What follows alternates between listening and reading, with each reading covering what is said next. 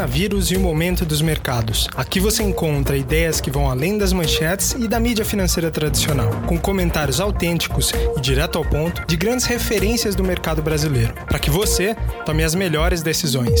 Fala pessoal, sejam muito bem-vindos a mais um podcast. Hoje é segunda-feira, dia 11 de maio, e a gente está aqui hoje para fazer um acompanhamento da semana e discutir um assunto um pouco diferente do que a gente vem discutindo nas últimas semanas. A gente falou semana passada bastante sobre o mercado de ações, que a gente costuma cobrir mais aqui. Também trouxe a Helena Margarido para falar um pouco sobre o universo das criptomoedas, né, e sobre o tal do halving que está acontecendo essa semana aqui. Mas hoje a gente vai falar sobre um assunto que a gente já falou aqui algumas vezes, mas que muita gente pede também para a gente discutir, que são os fundos imobiliários. Então, para isso, eu trouxe hoje o Nicolas Merola, hoje que faz parte aqui da nossa equipe de análise, para discutir com a gente todas as repercussões do que está acontecendo no mercado nesse momento, uh, dentro da indústria de fundos imobiliários, e o que, que a gente está olhando daqui para frente. Né? Mas antes disso, vamos fazer aquela nossa costumeira acompanhamento né, do que está acontecendo no mercado, especialmente de bolsa, só para a gente chegar então e evoluir para essa conversa. Bom, hoje foi um dia de realização, um dia de estresse né, no mercado. Bovespa abriu praticamente no zero a zero, né, mas apresentou uma forte queda nesse momento Estou gravando aqui antes ainda do fechamento do mercado. O Bovespa está caindo próximo de 1,2%. E com o dólar aí se apreciando frente ao real, o real se depreciando uh, perto de 1,2%, superando ali os R$ 5,80, é, o que mostra que a gente segue naquela trajetória pós-corte mais agressivo de juros, que eu vinha comentando aqui na semana passada, desde que o Banco Central decidiu por um novo corte de juros dos 3,75 para os 3%, e também já deixou claro que teremos novos cortes de juros adiante. E também há um novo estresse no, no cenário, né, com possibilidade de uma nova segunda onda de contaminação. Então, saíram alguns dados aí no final de semana que eh, trazem à tona novos casos de contaminação surgindo em Wuhan, que foi o epicentro da crise lá na China e que de fato se espalhou depois por todo o país e pela Europa e que trouxe as consequências que a gente consegue conviver hoje, consegue observar mais claramente. Então isso tudo tem dado, tem criado uma certa resistência no mercado de curto prazo que parecia voltar a se recuperar à medida que a gente tinha informações, já agenda de retomada em várias nações pelo mundo. Então essas novidades, né, novas informações, uma possível segunda onda de contaminação é, ela traz uma atenção nova, paralisa também novos anúncios de retomada. Aqui no Brasil, por exemplo, se a gente olhar especificamente aqui em São Paulo, a gente já passou por várias revisões do cenário de retomada né, da economia, os números ainda de taxa de contágio, de mortes subindo bastante. Então há nesse cenário bastante incerteza, o cenário ainda está bastante nublado, por isso a gente segue monitorando aqui e o nosso acompanhamento vai ser legal nas próximas semanas acompanhando não só o que vem acontecendo na economia real relacionado ao coronavírus e também como isso tem refletido nos resultados das companhias que a gente acompanha aqui mais de perto. Bom, mas para a gente começar aqui hoje a discussão, queria já agradecer aqui a presença do Nicolas hoje no nosso podcast e pedir para ele já começar hoje a discussão trazendo um panorama desde a última participação dele aqui, né? falar um pouco o que tem acontecido na indústria de fundos imobiliários nas últimas semanas, o que tem sido tema, quais são os segmentos que estão mais se destacando, positivo e negativamente, o que, que a gente eh, deve esperar daqui para frente. Tudo bem, Felipe? É, eu que agradeço o, é, o convite para participar do, desse podcast de hoje. É, desde a última vez que eu participei aqui do, do, do nosso podcast, foi logo no iníciozinho ali da, da crise, é, um pouquinho depois, algumas semanas depois ali do Carnaval, e a gente fez uma, mais ou menos uma recapitulação do que, o que, do que tinha acontecido logo nos primeiros dias. Né? E agora é engraçado a gente olhar para trás e ver que já se passaram é, algumas semanas é, desde que isso começou e a gente continua em casa, né? Então é, é, aquele entendimento que a gente tinha que é, essa crise seria uma coisa um pouco mais longínqua que causaria, que causaria uma mudança, talvez até perpétua nas, nas, nas nossas atividades, né, no nosso dia, dia a dia, eu acho que está se, se realizando. Né? E isso não, não é diferente para os fundos imobiliários. Logo no início, é, a gente destacou bastante lá é, que os fundos que mais sofreriam, né, as classes de fundos que mais sofreriam, seriam aquelas que dependem exclusivamente do contato físico do dia a dia e do comércio, basicamente, para poder exercer suas atividades, para poder é, gerar receita. E não, não, não foi diferente, né? Eu acho que os fundos é, de shoppings vieram sofrendo bastante durante esse período, conforme a gente havia comentado que provavelmente aconteceria, é, e também dando destaque ao segmento de logística que também foi bastante resiliente, também a gente tinha comentado isso muito bem, muito muito pelo por essa questão é, do e-commerce, da, da forma com que é, as pessoas estão tendo que consumir, é, inclusive as pessoas, inclusive compras de supermercado, tem muita gente que não está mais fazendo, está pedindo em casa, é, compras individuais, é, como eu disse, a gente está mudando é, a forma, está acelerando né, a, a, informatização das suas compras, da, das suas atividades de, de, de do cotidiano, do, do, supermercado e todas uhum. aquelas outras coisas que a gente já fazia normalmente. Até cortando aqui, só para complementar, já que você citou o e-commerce, tudo isso, eu acho que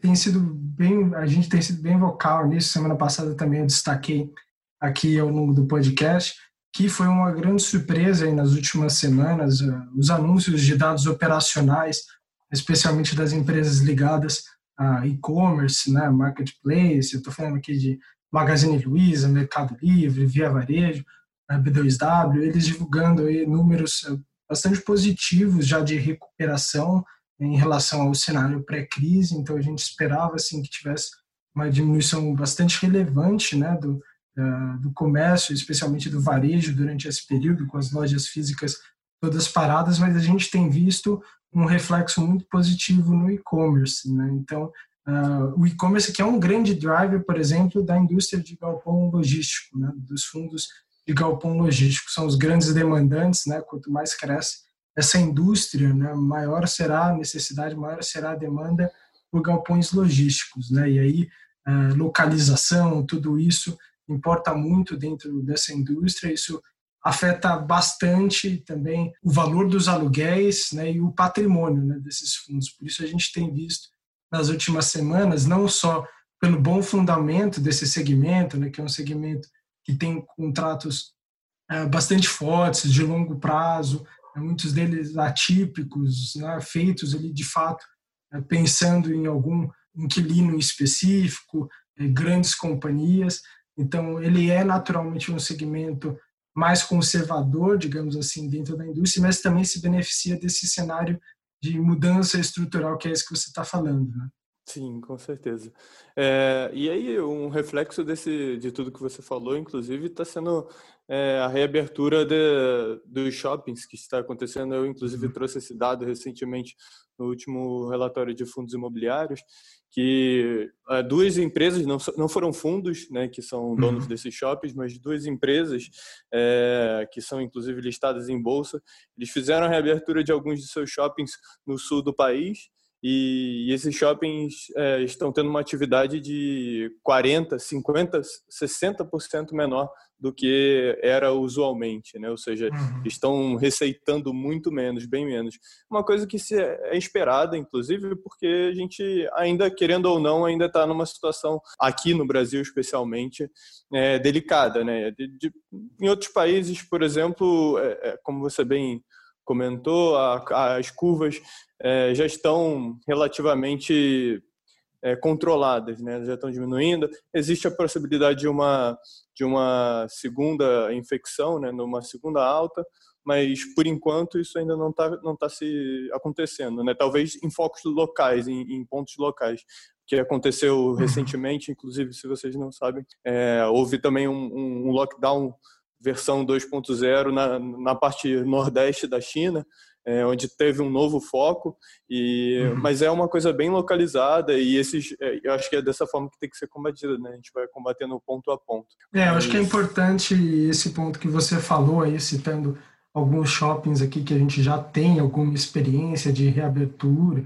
Eu acho que a própria experiência chinesa, o que a gente consegue ver de dados de lá, já ajuda a entender um pouco o que a gente deve enfrentar aqui nos próximos meses. Né? Mesmo que lá a gente tenha visto o epicentro da crise no primeiro trimestre, depois já se recuperaram parcialmente, a gente continua vendo lá em shopping centers o tráfego de pessoas diminuindo bastante, de pessoas em cinemas, passeando em lojas, consumindo aí, uh, em restaurantes de shopping centers, também receita de estacionamento de shopping centers caindo bastante em relação ao período pré-crise. Uh, isso fica bem claro aqui também uh, em calls com as companhias de shoppings listadas, a gente tem ouvido bastante sobre isso, né, de talvez uma mudança que pode ser permanente a longo prazo, isso a gente não consegue ainda ter muita certeza, porque a gente está no, olho do furacão, né? É difícil ter muitas uh, certezas nesse momento. Mas uma coisa a gente pode ter certeza que as pessoas vão ter mais medo no primeiro momento de consumir mais, de sair para a rua, de ir para o shopping ou de passar mais tempo. Né? A gente já tem notado que as pessoas que vão para o shopping center hoje vão muito mais para uma compra decidida na cabeça. Né? Então você vai lá, compra especificamente o que você precisa, porque você também vê o shopping como um espaço seguro, né? Você paga para estacionar, entra, você tem certa segurança para fazer as suas compras, mas você não vai ficar socializando lá dentro, né? Então, esse é um primeiro aspecto que é importante a gente entender como um reflexo e porque isso vai refletir sim nos resultados de curto prazo, né, do, dos fundos imobiliários. Então, esse é um ponto muito importante. Mas uma outra coisa que, que eu queria discutir com você, Nicolas, uma coisa que Inclusive, a gente tem ouvido de alguns gestores que a gente tem conversado aqui de fundos imobiliários, que é essa questão do diferimento versus inadimplência. Né? O que, que o pessoa física tem que entender? É, por que, que os rendimentos eles vão diminuir no curto prazo, mas você pode recuperar isso lá na frente? Como funciona? O que, que, que isso significa? Né? eu acho que isso é muito importante e isso vai narrar muito do que vai acontecer aqui na indústria de fundos imobiliários, especialmente porque hoje mais de 74% dos fundos imobiliários estão na mão de pessoa física, né? É, então, essa dinâmica, ela basicamente está acontecendo, acho que exclusivamente no, não é exclusivamente, desculpa, mas é, preponderantemente no, no, na parte de fundo de shops e é por isso que é interessante a gente trazer esse assunto logo agora. É, a questão da inadimplência, é, ela acontece, né, quando existe uma cobrança, algum tipo de cobrança e ao não pagamento dessa cobrança que já havia sido acordada. Então, por exemplo, você é um locatário de, um, de uma loja num shopping e aí você tem o seu aluguel para pagar e você simplesmente não pode pagar ou não quer pagar pagar, e aí você fica inadimplente naquele aluguel. O que está acontecendo nesse momento, nos fundos é, de shopping principalmente, e o VISC foi um dos, dos primeiros a tomar essa, essa atitude, a gente até havia comentado, eu acho que lá no, no, na, última, na minha última participação, é, foi que eles, na verdade, é, não, não, foi uma isenção, mas eles postergaram é, o pagamento do, do, aluguel, logo de, de frente. Então, não, não precisou do, loca, do próprio locatário ele se tornar inadimplente. O próprio, a própria gestão, a administração, no caso, é, dos shoppings, eles tomaram a frente e falaram: olha, a gente sabe que a situação é complicada. É, nesse ponto que eu estou falando, quando houve a primeira tomada de decisão, é, foi logo depois do anúncio do lockdown, dos fechamentos dos shoppings. Uhum. E eles tomaram a frente e fizeram essa proposta: olha, vocês não vão pagar aluguel a partir de agora, é, vamos conversar, continuar conversando, é, olhando a melhor forma para que vocês possam administrar isso, e aí a gente conversa e mais para frente vocês fazem esse pagamento.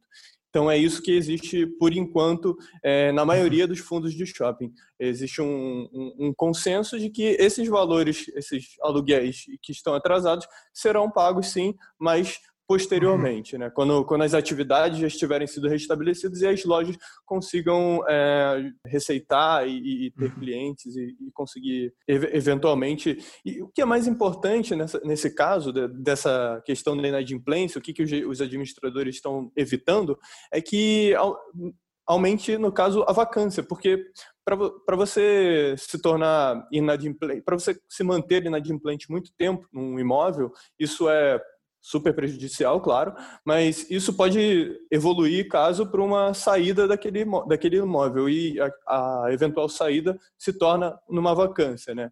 E essa vacância se torna ainda mais é, é, prejudicial para o valor do fundo imobiliário. Por isso que entende-se uhum. que é muito, muito mais interessante postergar o pagamento de aluguel do que deixar aquilo virar uma bola de neve e se, e, e se tornar uma, uma eventual uhum. vacância. Mas eu acho que é importante também destacar que, sim, essa inadimplência ela pode acontecer, né? E, nos, e é muito mais provável que isso aconteça justamente no segmento que estão sendo mais impactados, como são shopping centers. Vale lembrar que são poucas na, as lojas lá âncoras dentro do shopping em relação à proporção total de número de locatários dentro de shopping center. Né? A maior parte são pequenas lojas, lojas satélites, que são justamente as que estão sofrendo mais nesse momento na crise. Então, assim, pode ser sim que a gente tenha inadimplência, isso que você falou é importante. Os gestores estão fazendo de tudo nesse momento para tentar fazer com que é, essa dificuldade de curto prazo não se torne inadimplência, não se torne também uma vacância futura, mas nesse momento, não só dentro da indústria de shoppings, mas se a gente citar aqui próprio galpões logísticos, né, que a gente está falando que, que estão se beneficiando desse cenário, é, vários gestores estão postergando a distribuição, né, que é fazer esse diferimento que eu estou falando aqui, é, postergando essa distribuição para que tenha uma posição de cobertura, de caixa suficiente para caso aconteça alguma coisa que está fora do radar. Né? Então, um cenário de muita incerteza, por isso todo mundo está se precavendo. Mas vale lembrar que dentro da indústria de fundos imobiliários, o gestor ele é obrigado a distribuir 95% do resultado do fundo dentro de um semestre. Né? Então, se você não está tendo uma distribuição, por exemplo, eh, tão grande quanto ela era no começo do ano dentro de um fundo de galpão, por exemplo, muito provavelmente até o final do semestre você pode ver o gestor revertendo isso em maior distribuições, né? não só para atender um requisito legal, mas porque de fato o fundo tem sido mais conservador nesse momento. Então isso é algo muito importante quando a gente olha agora a nossa carteira, vê uma distribuição menor de rendimento, tentar entender se isso que a gente está vendo é reflexo de inadimplência, de fato há uma perda de qualidade dos ativos que eu tenho dentro do portfólio, ou se não, eu, a gente está sendo mais conservador, o gestor está sendo mais conservador nesse momento e eu vou ter no futuro uma distribuição maior. Então, eu acho que essa discussão é muito importante nesse momento. É, isso se estende não só ao de galpões logísticos, óbvio que foi um exemplo muito pertinente, mas assim como é, lajes corporativas e até uhum. fundos de papéis. Eles, os gestores estão sendo muito cautelosos nessa hora. Eu acho que é a, a o certo a se fazer, né? Você ser cauteloso é, no uhum. momento onde é, o caixa né, é muito importante para você conseguir é, tocar as, as funções do, do fundo é, de forma plena, né? De você conseguir é, tirar o melhor, né? Gerar o melhor. E, e como você mesmo disse, é, os pagamentos semestrais, eles, os fechamentos, né? De, é, tem que ser feitos, no, no mínimo semestralmente. E isso está acontecendo, inclusive, no, no setor de fundos imobiliários, onde todos eles postergaram né, os pagamentos, etc. E no final agora a gente vai ver o que realmente eles estão recebendo, o que eles não estão recebendo. Uhum. É, vai ter esse, vai ter essa contabilização e vai ser distribuído num, de uma vez só. Eu acho que é importante nesse momento para quem está pensando em investir em fundos imobiliários. Nesse momento, como a gente ainda tem muita incerteza, não é hora de inventar muito, né? É hora de buscar por qualidade, de fato, buscar os empreendimentos com ativos de qualidade, onde os locatários querem estar, né? A gente falou aqui bastante de shopping center, mas há sim uma distinção muito grande de qualidade entre shoppings, né? Onde o locatário quer estar, onde ele sabe que ele vai conseguir faturar mais, porque esse é justamente o último onde ele vai ficar inadimplente, né? Porque ele quer estar em dia, porque ele não quer sofrer nenhuma penalidade, onde tem fila de locatário em alguns momentos. Claro que em caso de deterioração maior da economia, onde você tem, de fato, todas as companhias sofrendo, é muito difícil que isso não aconteça em todos os shoppings da indústria, mas com certeza os impactos né, nos ativos de qualidade vão ser muito menores. Né? Por isso a gente tem destacado bastante aqui, é o caso da VIS, que é o caso da, da LVBI, que a gente já citou aqui, que é um fundo de galpão, a gente poderia citar alguns outros aqui no podcast, mas é, essa é a cabeça que a gente tem que ter no momento. Da mesma forma como eu estava falando aqui nas semanas anteriores, que o Ibovespa parece ter se lateralizado perto dos 80 mil pontos, é, o IFIX, que é o índice dos fundos imobiliários, também se lateralizou perto dos 2.500, 2.600 pontos, né? justamente com o mesmo raciocínio. O que, que a gente terá adiante? Há muita incerteza, ninguém sabe quando a atividade vai retomar e quais serão os reflexos de tudo isso no longo prazo. Né? Ainda, por mais que agora a gente já consiga fazer muito mais conta do que a gente conseguia há dois meses atrás, lá no epicentro da crise, né? quando de fato a gente viu as quedas mais abruptas do mercado, ninguém entendia direito quais seriam uh, os reflexos disso que a gente está vendo. Agora a gente já começa a ver uh, que, como, como isso daqui tem refletido em cada fundo imobiliário, em cada ativo, em cada perfil de risco, uh, mas ainda assim há muita incerteza. É, eu acho que, Paleta, acho que é interessante até reforçar essa mensagem que você passou, que é muito, é muito importante quando você falou que a gente deve comprar ativos de qualidade, etc. E a gente, inclusive, deve estender, porque é muito palpável a gente olhar, por exemplo, para um shopping na Faria Lima e dizer que aquele ativo é um ativo de qualidade. Né? Mas é um pouco mais complicado a gente fazer isso quando a gente está comprando fundos de recebíveis imobiliários. Né? Então, uhum. é, eu acho que isso daí deve se estender para esse tipo de essa classe de investimentos também. Se você tem fundos de recebíveis, eu acho que você tem que olhar no detalhe quais são os, os, os eventuais é, CRIs que eles têm lá dentro, né, que é o, o, ativo financeiro que a maioria dos fundos recebíveis, recebíveis é, adquirem, é, quem são os, os, donos daqueles CRIs, quem são é, os gestores, se eles têm um perfil mais conservador, é, aqui que índices, quais garantias esses, esses fundos têm, uhum. porque a gente já está vendo no mercado, é, já agora, é, fundos de recebíveis, recebíveis imobiliários que estão tendo problemas com pagamento. Tá? Então, isso daí é uma classe que passa despercebido, porque essa questão do, da qualidade é um pouco mais difícil de ser percebida, mas eu acho que vale prestar atenção nessa classe aí sim. Com certeza. Bom, pessoal, a gente gostaria de agradecer bastante a sua presença, por ouvir aqui o nosso podcast. Como eu sempre destaco, deixa aqui embaixo os seus comentários, se você está gostando, o que, que você quer ouvir, se você quer ouvir algum tema específico. Nos próximas semanas, a gente vai trazer novos especialistas aqui para falar um pouco sobre o mercado. Na quarta-feira, a gente vai estar aqui de novo para fazer um acompanhamento de tudo que aconteceu até o meio da semana, discutir exatamente o que está acontecendo em bolsa, o que tem refletido também os dados econômicos que estão saindo aí a todo momento. E a gente vai estar junto aqui para te ajudar a enfrentar esse momento que é tão complicado aqui, não só do ponto de vista social, mas também nos mercados, tá legal? Então eu desejo a todos uma ótima semana, um forte abraço e até quarta-feira.